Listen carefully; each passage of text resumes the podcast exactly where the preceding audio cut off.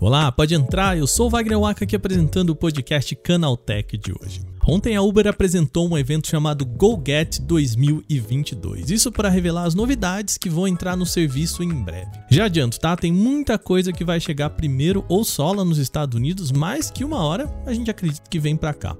O ponto importante é que o evento acontece pouco mais de um mês de a Uber ter apresentado o seu relatório financeiro e que bom teve aquele gosto agridoce no mercado que a gente já comentou por aqui. No segundo bloco, uma ideia curiosa, tá?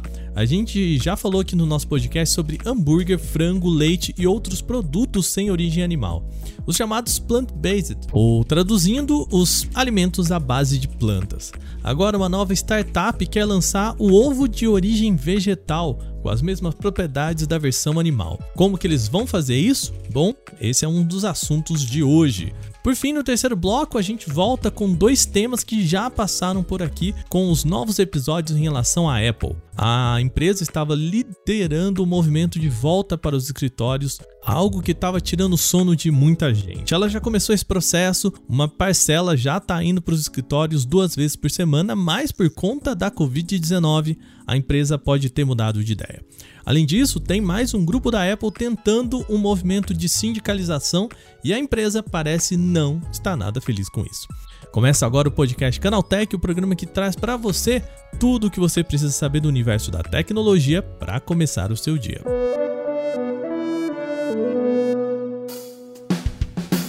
Seja bem-vindo e bem-vinda ao podcast Canaltech, o programa diário que atualiza você das discussões mais relevantes do mundo da tecnologia. De terça a sábado, a partir das 7 horas da manhã, a gente está aqui com os três acontecimentos tecnológicos aprofundados aí no seu ouvido. Lembrando que de segunda-feira a gente tem o Porta 101, o nosso podcast semanal. E aqui, antes da gente começar, vai um pedido de desculpas, tá? Ontem, uma série de ouvintes recebeu dezenas de notificações por conta de um erro do nosso publicador de podcast. Eu sei, foi incômodo para muita gente, ainda com downloads automáticos que podem ter lotado a memória do dispositivo de vocês. Eu peço perdão em nome aqui da nossa equipe. Foi um erro, a gente já arrumou, tá bom? E pode ficar tranquilo e colocar de volta o download automático aí para o nosso programa que agora Tá joia.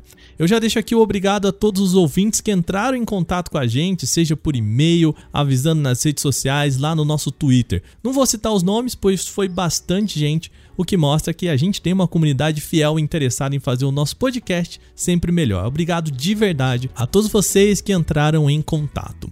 Agora, sem mais, vamos para o nosso primeiro tema do dia.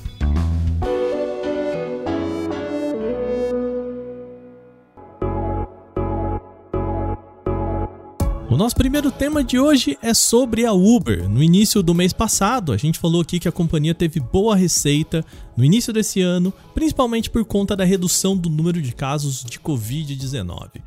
Apesar de um aumento gigante em receita em relação ao início do ano passado, a empresa viu sair de seus bolsos 6,5 bilhões de dólares. Ela fechou no negativo.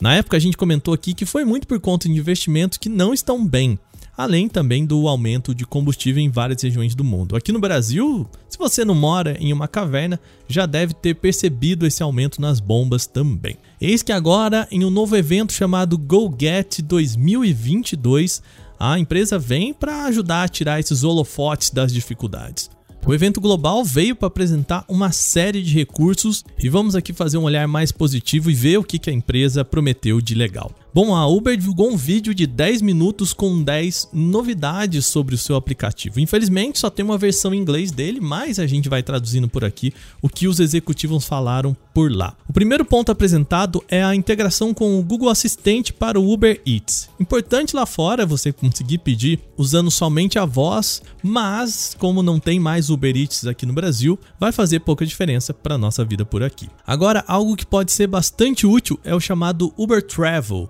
que é basicamente a possibilidade de agendar uma corrida para ir até um aeroporto ou chegar de uma viagem. Eu vou deixar que a gerente de mobilidade da empresa Jen Yu explique, mas antes, só um aviso, tá? O áudio que vem a seguir é do vídeo promocional da Uber que emula situações do dia a dia. Por isso você vai ouvir alguns carros no fundo, como se a executiva estivesse chegando em casa de viagem. Traduzindo, linkando o Gmail com a sua conta da Uber, nós podemos ver todos os seus próximos voos e agendamentos em hotéis direto do aplicativo do Uber. Aí, com alguns toques, você agenda corridas para cada uma dessas partes da sua viagem. O que quer dizer que você vai gastar mais tempo sonhando com a sua viagem e menos tempo planejando. Usando o Uber Travel, você tem 10% de cashback em cada viagem que você reserva. O recurso parece ser excelente em um cenário no qual a gente vê aqui no Brasil muitos motoristas desistindo de corridas. Só que, infelizmente, o nosso país ainda não está nos planos da Uber para isso, tá? A companhia anunciou que o recurso de agendar uma viagem já começou a funcionar lá nos Estados Unidos e vai ser lançado também no Canadá e Reino Unido. Por enquanto, nada de Brasil. Outra novidade é o chamado Uber Voucher, a ideia é que você possa fornecer um voucher para convidados de um evento, bancando a viagem para eles. É um recurso que já existia para empresas, mas que agora também pode ser aproveitado em contas pessoais. Um exemplo que a Uber usou para mostrar o voucher é em um casamento. Vamos supor que você queira pagar o translado de alguns convidados especiais, como padrinhos, pode simplesmente mandar um voucher para eles pelo Uber e depois você é debitado com a corrida deles. Agora, a notícia mais interessante de tudo isso é que a Uber começou também a oferecer o serviço de entregas automatizado, por enquanto em testes apenas em Los Angeles. Na apresentação, Dean Apostolopoulos, diretor de produtos autônomos da Uber, mostra um dos robôs funcionando, uma caixinha fofa sobre rodas. Ele disse: Este é um dos dois pilotos autônomos que nós estamos lançando como forma de inovar. Este é um amigável robô da Server Robotic, otimizado para entregas de curta distância de forma fácil. A pessoa recebe uma notificação no smartphone falando sobre a entrega, desbloqueia por lá o robô e, bom, pega a comida. Fecha aspas. A Server Robotics é uma startup de Los Angeles com foco em robôs de entrega e outros serviços. A Uber também deve trabalhar com a Motional, uma companhia de carros autônomos. A empresa vai entrar na proposta de fazer entregas a longas distâncias sem a necessidade de motoristas. A Uber ainda revelou algumas funcionalidades para parceiros que usam carros elétricos, como espaços para motoristas conhecerem mais sobre carros elétricos e um mapa de todos os pontos de recarga. Por enquanto, isso só está disponível para Los Angeles, São Francisco e Dubai. A apresentação da Uber deixou claro que tem muitas ideias, novos produtos, mas ainda não sabe como lidar com a questão do aumento de insumos e dificuldade de manter colaboradores na plataforma. Para a região brasileira, sobretudo, esse é um problema que parece permanecer.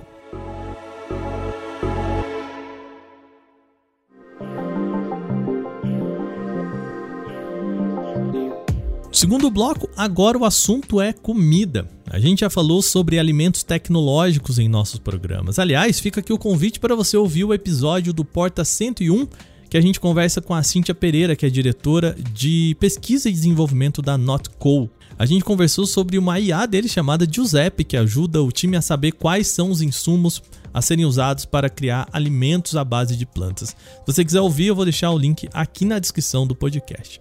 Mas vamos falar da novidade. A gente já viu hambúrguer, frango, linguiça, leite e outros alimentos feitos para vegetarianos, veganos ou quem quer diminuir o consumo de carne. São os alimentos chamados de plant-based, ou seja, a base de plantas.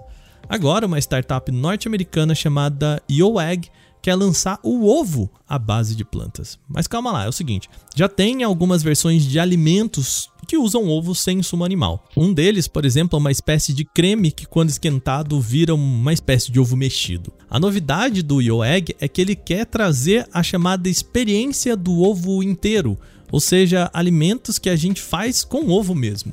Por exemplo, a companhia tem o ovo pochê à base de plantas, com a gema molinha ali, igualzinho o ovo pochê normal, tá?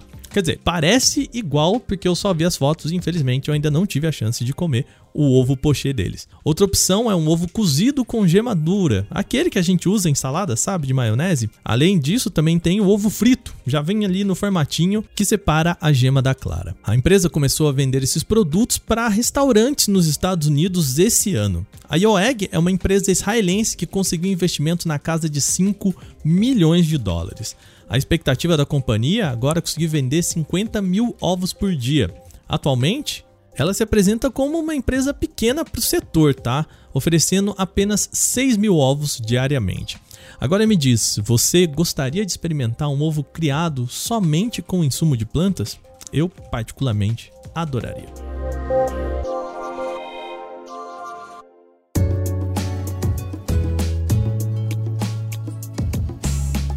Nosso último grande assunto do dia é a Apple. A gente já comentou aqui no episódio de 12 de abril que a gigante estava convocando seus funcionários para voltar aos escritórios. Aliás, uma notícia que deixou muita gente preocupada. Atualmente, os funcionários da Apple já estão indo de volta para os escritórios no máximo dois dias na semana. A proposta era trabalhar com um sistema híbrido de três dias, partindo agora do dia 23 de maio. Só que, segundo o jornalista Mark Gurman da Bloomberg, a Apple recuou nessa ideia. O motivo para isso é ainda a pandemia. Os casos da Covid-19 nos Estados Unidos não têm apresentado queda como acontece aqui no Brasil. Isso porque a nossa população tem uma taxa de vacinação com as duas doses, pelo menos, bem maior do que os Estados Unidos.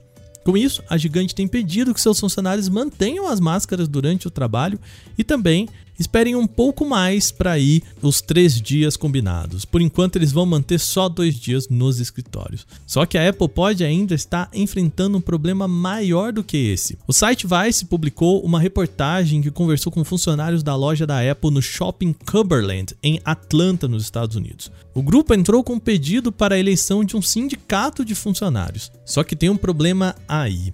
A organizadora desse ato, a Communications Workers of America, acusa a Apple de movimentos contra a sindicalização, o que seria proibido por uma lei no país que a organização aponta é que a Apple teria agendado reuniões com gerentes informando sobre pontos negativos da sindicalização. Além disso, segundo a reportagem, a Apple teria enviado informes às lojas em processo de votação, destacando benefícios e o compromisso da empresa com diversidade e inclusão. Essa movimentação foi entendida pelos organizadores como uma forma de tentar enfraquecer esse movimento de sindicalização.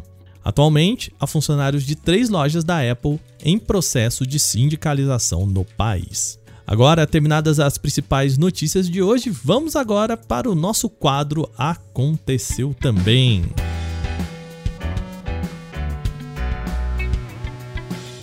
O Aconteceu Também é o quadro em que a gente fala das notícias que são também relevantes, mas que não geram uma discussão maior. A Samsung acaba de lançar no Brasil os novos Galaxy M23 5G e Galaxy M53. O modelo mais simples da dupla se destaca pelo processador Snapdragon 750G e que, claro, como o nome diz, tem suporte à rede 5G. Ele também tem uma tela em LCD de 6,6 polegadas com resolução em Full HD Plus, com taxa de atualização que vai até 120 Hz. A Samsung tem uma bateria de 5.000 mAh com esse aparelho, com suporte para carregamento rápido de 25 watts mas o carregador incluso na caixa possui potência de 15 watts, sendo necessário adquirir um carregador separadamente para recarga mais veloz. Já o Galaxy M53 chega no Brasil com um processador MediaTek Dimensity 900 e tem também suporte para 5G. Ele conta com tela em AMOLED de 6,7 polegadas, além de adotar uma taxa de atualização de 120 Hz. O smartphone tem a mesma bateria, do M23 5G. Bom, agora vamos aos preços. O Galaxy M23 5G será lançado nas cores verde, azul e cobre, com preço sugerido de R$ 1.999. Já o M53 5G já está disponível nas cores azul, verde e marrom, com preço sugerido de R$ 3.499. Quem adquirir o M53 entre os dias 17 de maio e 12 de junho vai ganhar um fone de ouvido Galaxy Buds Live gratuitamente. O WhatsApp trabalha em uma novidade para facilitar a saída de grupos sem muito alarde. O recurso deve permitir deixar os chats sem que a maioria dos participantes saibam da sua partida. Hoje muita gente acaba ficando em grupos de maneira forçada porque, sei lá, um chefe, um amigo ou um familiar colocou e você fica sem graça de sair. Segundo um print de tela publicado pelo site WA Beta Info, ao sair de uma conversa com várias pessoas, os membros não seriam informados sobre essa atitude, apenas os administradores do grupo. No modelo atual, o WhatsApp exibe uma mensagem que informa todo mundo quando o membro sai. Isso geralmente rende piadas, figurinhas e questionamentos sobre quem saiu, em especial quando a pessoa não se dá o trabalho de fazer uma despedida. O registro foi feito no WhatsApp Beta para desktop, mas é provável que chegue para Android e iOS também. O plano de assinaturas do WhatsApp para contas comerciais segue em desenvolvimento e aparentemente teve nome oficial revelado. Vai se chamar WhatsApp Premium. O pacote pago opcional deve dar acesso a recursos exclusivos do mensageiro, como suporte para conexão de até 10 dispositivos e um endereço web personalizado para iniciar conversas. O recurso também foi descoberto pelo site WA Beta Info e a proposta do WhatsApp Premium seria dar mais facilidade para o atendimento virtual pelo mensageiro. Uma das vantagens que a assinatura agora teria é a criação de uma URL personalizada para iniciar novos chats. O número de telefone da conta comercial ainda deve ser necessário e ficará visível para os consumidores que iniciarem uma conversa. Segundo o WA Beta Info, o WhatsApp Premium está em desenvolvimento para todas as versões do mensageiro. O CEO do Twitter, Parag Agrawal, se manifestou publicamente contra as declarações de Elon Musk sobre a quantidade de bots e perfis de spam na plataforma. Segundo o atual chefe do Twitter, não é possível mensurar a quantidade de robôs a partir de uma amostragem aleatória de 100 contas. Agrawal disse que as estimativas internas apresentaram uma taxa bem abaixo dos 5% dos perfis, Elon Musk suspendeu temporariamente a compra do Twitter porque a suspeita de que os números repassados de usuário não fossem verdadeiros. O CEO da Tesla teria colocado o negócio sob risco ao afirmar que 5% dos usuários ativos diários seriam de bots ou contas de spam. Após a declaração dele, o preço das ações do Twitter despencaram e os holofotes se voltaram para a rede social de novo. O chefão do Twitter disse que espera dar andamento às tratativas de compra, pois compartilharam uma visão geral do processo de estimativa com Elon há uma semana. A empresa garante ser impossível fazer esse tipo de experimento de modo externo, já que são necessárias informações privadas para mensurar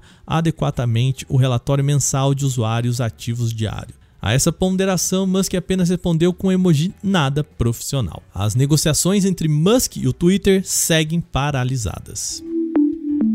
O Google está testando um novo ajuste na Play Store que permite aos usuários ver mais informações sobre os aplicativos sem a necessidade de abrir a lista completa de descrições. Com a atualização, ainda não disponível para o público geral, os ícones ficam menores e uma breve descrição sobre as funções dos apps fornecida pelos desenvolvedores aparece logo abaixo dos principais aplicativos na página inicial. Atualmente, essa página da Play Store conta apenas com carrosséis que representam no máximo três aplicativos contendo o ícone, o nome e a classificação. A novidade traz uma experiência um pouco menos visual, porém ajuda os usuários na hora de encontrar os apps de forma mais rápida e contribui para uma melhora na experiência de navegação. Porém, o Google ainda não anunciou uma data certa para o lançamento desse novo ajuste.